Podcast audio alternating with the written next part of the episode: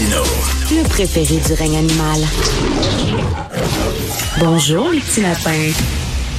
Alors, euh, Thomas Mulcair ne cesse de me le répéter. Il me dit toujours, Richard, va dans un cégep anglophone. N'importe quel cégep anglophone, choisis un au hasard. Va là avec une caméra, tu vas voir que les Anglais, les jeunes anglophones sont parfaitement bilingues. Je- à chaque fois, je dis, t'es sûr, Thomas, vraiment, c'est pas ce que les chiffres démontrent et ce n'est pas certainement l'expérience qu'a eu ma prochaine invitée, Mia Kabelmar, ex-étudiante d'un cégep anglophone qui est maintenant étudiante à l'université, qui a publié un texte très intéressant vendredi euh, dans la section euh, Faites la différence. Donc, euh, elle est allée au cégep anglophone et elle dit qu'il y avait plusieurs professeurs et plusieurs étudiants qui ne maîtrisaient pas le français. Bonjour Mia. Oui, bonjour, Monsieur Martineau, ça va bien? Oui, très bien. Donc, euh, ce serait quoi, mettons, le, le pourcentage comme ça au pif? C'est pas scientifique, là, mais selon vous, là, euh, que votre expérience, le pourcentage de, de gens que vous avez croisés qui ne parlaient pas français?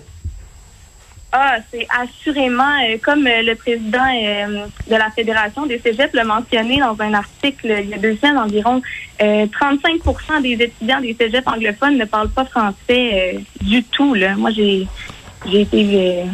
j'ai C'est ça, parce que les personnes disaient, là, il y avait, il y avait- étudiant au cégep, justement. Oui, il y avait l'idée d'imposer trois cours en français, pas des cours de français, mais des cours en français, que ce soit des cours de philo ou des cours, euh, je sais pas, de chimie ou de maths ou de géographie ou tout ça. Euh, et là, ils ont dit, ben non, vous pouvez pas faire ça parce qu'il y a 35% minimum d'étudiants anglophones qui ne pourront pas avoir leur diplôme d'études collégiales parce qu'ils vont, ils vont couler. Ça serait des milliers d'étudiants qui couleraient parce qu'ils ne maîtrisent pas le français. Donc, euh, ça, ça fait, ça fait des années qu'on nous dit que les jeunes anglophones sont beaucoup plus bilingues même que les jeunes francophones. C'est pas ce que vous avez vécu euh, sur le terrain. Non, c'est ça, effectivement. Donc, oui, c'est sûr que les élèves anglophones ont accès à des cours de français langue seconde, mais la vérité, c'est que pour eux, les cours de français ont la même importance euh, qu'un cours d'espagnol en secondaire 3, tu sais. Hmm. Euh, Il y avait toujours un certain mépris de la part des étudiants anglophones lorsque la langue française était mentionnée. Et euh, bien évidemment, j'ai réalisé euh, en me promenant autour du campus et dans le cégep que ces gens-là n'utilisaient pas leurs connaissances en français en dehors des cours. Donc, OK. Donc, que euh, apprendre le français pour eux autres, c'est comme apprendre, c'est comme apprendre l'espagnol, c'est comme apprendre l'allemand. Exactement. Les gens, ils, même euh, j'ai réalisé que les professeurs utilisaient très rarement des professeurs qui ont des doctorats, euh, qui utilisaient très rarement le français. Je pense qu'il y avait beaucoup de difficultés. Donc, c'est sûr que euh, si on n'instaure pas des, des, des meilleures mesures, ben on peut pas se surprendre des résultats médiocres du cursus actuel. J'ai l'impression. Pourquoi vous êtes allé étudier dans un cégep anglophone? Puis je vous juge pas du tout. Moi, je suis allé à l'univers- à l'université Concordia. Je suis allé suivre mes, mon université en, en anglais parce que, bon, je l'ai étudié en cinéma, puis c'était la meilleure université, c'était à Concordia. Euh, pourquoi vous êtes allé dans un cégep anglophone? Bien, écoutez, l'institution que j'ai choisie euh, pour le cégep était très réputée académiquement. Donc, je suis très fière d'avoir fait euh, des études dans cette institution-là. J'ai beaucoup appris, non seulement sur l'anglais, mais également sur le monde, sur mes camarades qui étaient vraiment différents de moi. Donc, euh, j'ai eu la chance Hmm. d'avoir d'excellents professeurs aussi. C'était vraiment une très bonne école. C'est juste que j'ai constaté qu'effectivement, le français et la culture québécoise n'étaient pas très populaires chez les cégepiens anglophones. Et vous, vous- bon, il y avait d'autres étudiants, d'autres étudiants qui étaient francophones à ce cégep-là. Euh, évidemment, s'ils allaient dans un cégep anglophone, c'est parce qu'ils maîtrisaient les deux langues. Donc, votre expérience, c'est qu'il y avait beaucoup plus de francophones bilingues que d'anglophones bilingues.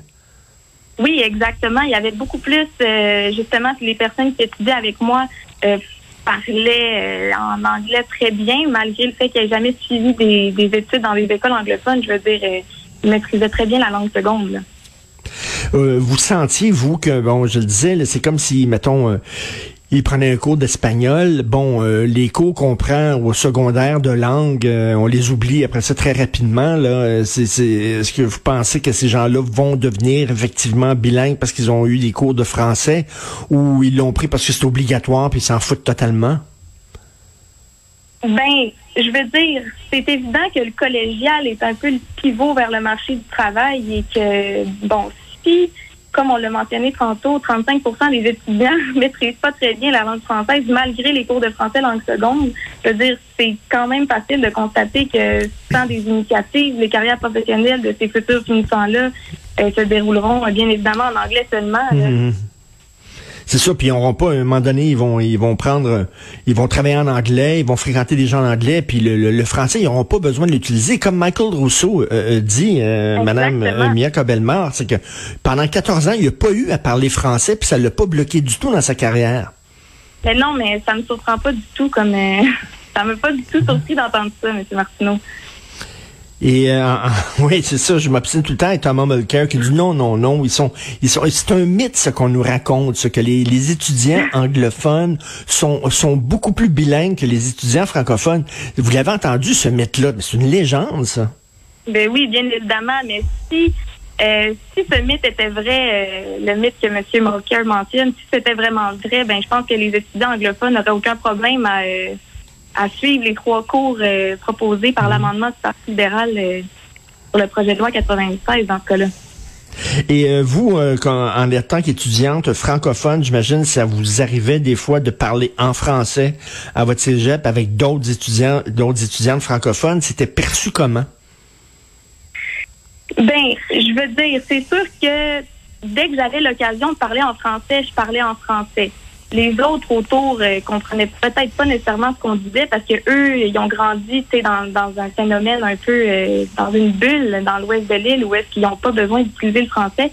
Mais je veux dire, ils, ils contribuaient pas nécessairement à la discussion ou ils contribuaient à la discussion en anglais. Mais hmm. avec mes collègues francophones, j'ai vraiment eu aucun problème à exprimer en français. En fait, c'est que eux, dans leur tête, ils étudient au Canada. Et le Canada, c'est anglais. C'est ça. Ils étudient pas au Québec. quand on leur dit au Québec, c'est en français que ça se passe, je, je, je, me bats régulièrement dans des commerces où je vais être servi en français, puis je me dis, on est au Québec ici, c'est en français. Ils disent non, c'est les deux langues au Québec. Ouais, non, c'est ça. Il y a beaucoup de monde qui se trompe là-dessus. La langue officielle au Québec, euh, c'est le français. Euh, il y a beaucoup de monde qui l'oublie, je pense, qui mettent ben l'anglais et le français sur le même piédestal, qui disent ah ben moi si moi je dois apprendre le français, euh, les francophones aussi doivent apprendre l'anglais, mais la vérité c'est que c'est une province francophone. Donc hmm. pour habiter au Québec, t'as pas nécessairement besoin de parler anglais. Et, vous, en terminant, Mia Cabelmar, est-ce que vous seriez d'accord qu'on applique la loi 101 euh, au cégep anglophone? Il y a de plus en plus de, de, de cégeps qui le demandent, là.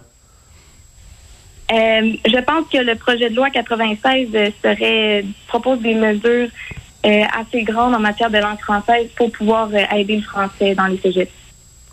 Merci beaucoup. Est-ce que, est-ce que vous, est-ce que vous êtes une jeune militante pour un parti en particulier?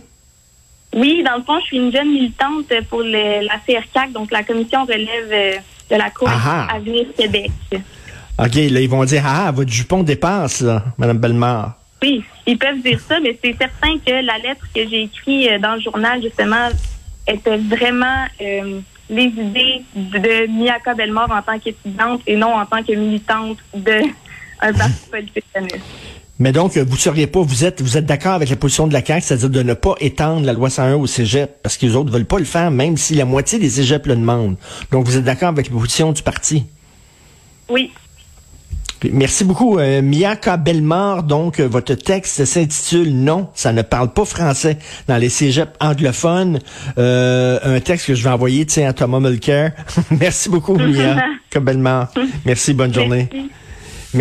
Alors, c'est tout pour moi. Désolé si vous m'avez entendu euh, tousser. Vous savez, euh, je fais l'émission de chez moi. Quand je le fais en studio, il y a un petit bouton en studio qui est un bouton rouge. Et quand on veut tousser, quelque chose comme ça, on appuie sur le bouton et ça coupe le son. Donc, vous n'avez pas besoin de m'entendre tousser. Mais là, ben, je suis chez moi et je l'ai pas, ce petit bouton-là. Donc, euh, quand je tousse, vous devez l'entendre. Mais je me sens bien. Donc, je retournerai en studio cette semaine sans aucun problème. C'est Benoît qui prend la relève. Il y a notre rencontre à 11 heures. Merci beaucoup à Charlie Marchand à la réalisation, à la régie qui est venu travailler en vélo. C'est sa première vraie journée de printemps, une de ses premières. Florence Lamoureux à la recherche. Merci Alexandre Moranville-Ouellette aussi. Merci beaucoup. Nous, on se reparle demain 8 heures.